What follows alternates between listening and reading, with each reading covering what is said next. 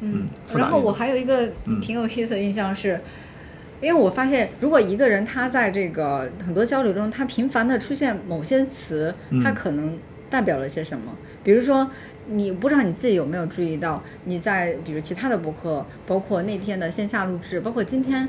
你其实频繁的用到了“对抗”这两个词。哦，因为呃，就是现在很多的语境不太讲对抗，因为大家感觉都要 love and peace 一点哈，哦就是会讲哦一些比如说和解或者做朋友之类的。嗯呃，尤其是你经常提的是你跟时间对抗的方法，比如说去运动啊或者干嘛的，对吧？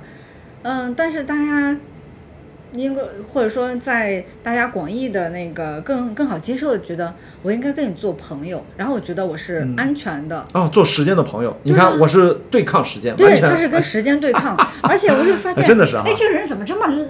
嗯，就我们是咱们上头有一个啊。就觉得这人特别直愣，啊。就是就是就感觉好像就要硬碰硬，就什么呃难，然后他就要去上那个难度，就觉得这个人是不是不太这个这个柔软？因为我是觉嗯得你感觉像是一个现代硬汉、现代超人，或者说你在刻意去塑造这种形象吗？呃，因为嗯你的柔软那面可能不是说通过我们今天这样非常简短的聊天，嗯然后才能袒露出来的。反正只是说现在我我 get 到的，从你的频繁用词啊，还有就是你的这个人生经历里面，我就觉得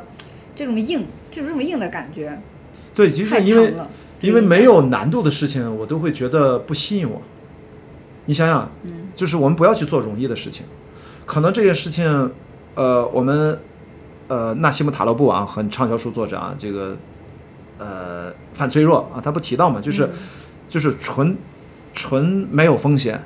啊、就是有稳定回报的事情可以做，超高风险、超高回报的事情可以做，中间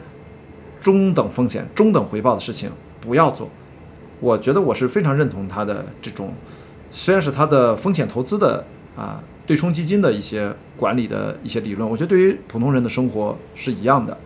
所以呢，我自己其实就是要有一些我自己非常的游刃有余的一些事情，能够给我带来一些持续性的回报。对我来说，比如播客其实就是，它对我来说就应该不是那么难，但是说我会故意把它设的目标比较难啊，比如说一千个小时啊，两三年去完成啊。那么还有一些我觉得极限运动对我来说就真的高风险高回报，当然这个高回报不一定是商业的啊，但为了你做得好的话，当然也会有商业的，但那个高回报可能更多的就是对大脑的改变，我觉得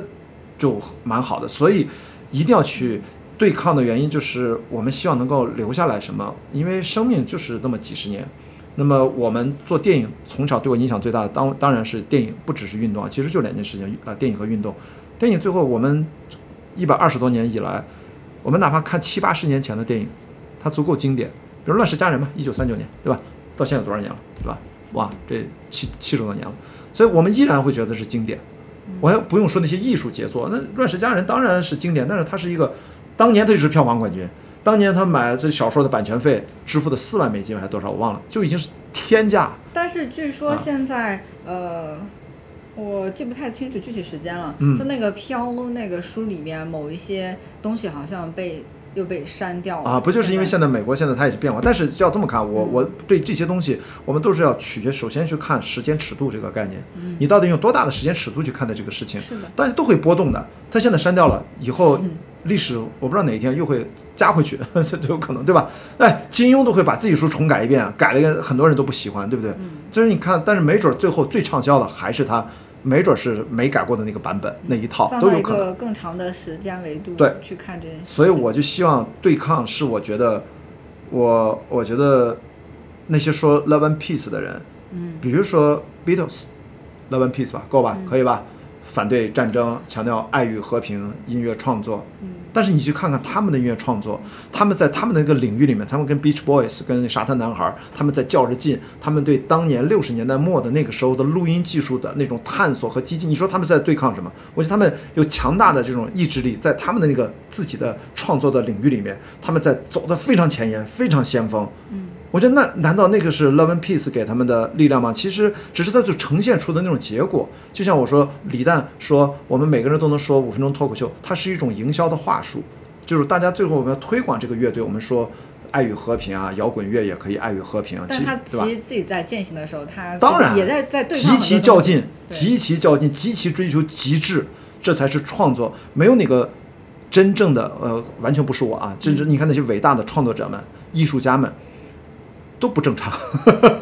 我 都是疯子。对，。我是觉得，嗯，激进的创作者可能也是一个冒险家和探险家，或者这么说吧，嗯，我经常说那个概念就百分之二，一个人是否愿意成为那百分之二人当中的一员，或者说努力的加入到那百分之二，因为这个世界本质上，人类文明的演进、社会的进步，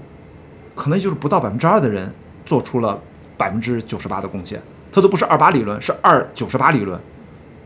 因为真正的普通你要做百分之二吗？我希望，我知道距离很很遥远，但是不重要。我有了那个目标，我有了这个认知，它指引着你做事情的标准、方法和态度，心态就变了。为什么这件事情大家会觉得像你刚才说什么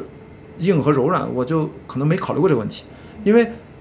因为你定了那个目标之后，其其一定会直接导致相关相关的有些其他的问题就变得特别特别不重要了，就不考虑，比如说我在北京买个房子这个事儿，就对我变得特别特别不重要了，对。我根本就顾不上想这事儿。对，我是觉得啊。你就是属于那种自我强大到可以把很多东西列为不重要，因为你知道，啊，咱们都是山东人，知道山东里面有很多习俗，是吧？尤其到了某个年龄，内啊，比如说体制内啊，这个你有个体制内的工工作才像是个上班儿是吧？呃，不过我们现在干的这些自由职业的就不是正经工作。还有就是对，你到了年龄，你是不是得结婚？哎对对对对对对对吧？然后这个到了你要焦虑的问题了我其实不是很 care 这件啊！事情。你看你看你看，你也很强大嘛。对，就是我们自己得笃定一些东西，才啊不会被那个就是外界的这些框框，然后去去限定住。嗯不是说这个年龄就应该做他们以为的要做的事情。因为如果你还有一种，我为什么说要接受自己，就是你真的觉得我就是百分之九十八，怎么了？然后我就每天活得很好，我就自己在一个呃自己的所在的城市里面有一个稳定的工作、稳定的收入、稳定的爱我的人、我爱的人，我有个家庭，我有一个爱人，或我觉得这是我的一生。我说当然好啊。我觉得如果能有自，说白了，如果这样的话，你活得非常人间清醒啊，就是你已经完全自我接受了，你的这一生，其实你已经找到了你的意义，而你的这个意义跟我的意义之间其实没有本质的差别，没有高下之分。但是我说要但但是，大部分人其实这一点都没做到呢，对不对？就是 对不对？我是觉得，比如说你现在你现在做的很多事情，比如说你自己做的很多自我探索，就有点像是你现在是自己的导演，你在导演一部具有传奇色彩的一个人生电影。嗯、但是其实我们大部分人会归于平凡，但是我自己现在看平凡这件事情都是挺难去做到的，因为之前我还有一种那个、嗯呃一个一个广泛的讨论，就是平凡到底是一种失败吗？或者说就是不平凡才是，比如说出众的，或者说世俗意义上的成功。那平凡到一个什么一个程度，然后大家觉得哎这个人是一种是是过了一种失败的所以是跟意义有关的，所以说这些是嗯意义决定的，你自己自己的寻找的意义决定的，这不是别人决定的，是还是还是你归于平凡，还是你要追求卓越，这是你自己给自己决定的，不是。我现在一直在说，我对最大的警惕就是，当别人告诉我雅迪你应该如何如何的时候，我不管那个人是谁，我一般都是先要去把它中立起来。这个东西我不知道该怎么判断，我们先听，绝对不是先抗拒，当然也更不会说全盘吸纳，就是先把它中立起来。哎，我听到了一个声音，我希望这样的声音全都进来啊。雅迪，你其实怎么怎么样？就是我在网上看所有东西啊，但是我绝对不，我先要把它中立起来，然后我们去看哪些东西是对我有帮助。因为很简单嘛，就是我一定非常关心跟我很亲近、熟悉我的朋友的意见。我觉得每一个人都应该这么关心，但是我同时相极端的，我觉得你可以百分之八九十、百分之九十以上不了解你、不认识网上的路人给你的建议，其实你其实基本上都可以忽略，因为人和人之间形成信任和了解是一个挺需要一个过程，这个是常识吧。所以说，那网上那些网友在评论区里面不管说什么。呃，如果是微博的话，可能百分之九十九点九的你都可以不用太那个。但如果是你的长期关注你的人，你一看这个 ID 都认识，你们是在进行一些交流，哪怕你不认识他，我觉得这是当然是 OK 的，我觉得也就占百分之一，仅此而已。所以说，不要被百分之九十九点九的东西啊，百分之零点一啊，不要被百分之九十九点九的东西干扰到你，他们其实一不了解你，二他们甚至还不了解自己。我们觉得我们第一件事情是我们要先了解自己吧，啊、不管能了解到多少。然后我这也是为什么说到这儿才能得出那个大家经常挂在嘴边，我觉得大家其实没有真正去想那句话，就是 “don't judge”，不要轻易的去评判别人，对不对？所以这个事情是它有巨复杂的一个前提和一个自我认知过程，才能说出这两个词，或者我们不要轻易的评判，说出这句话，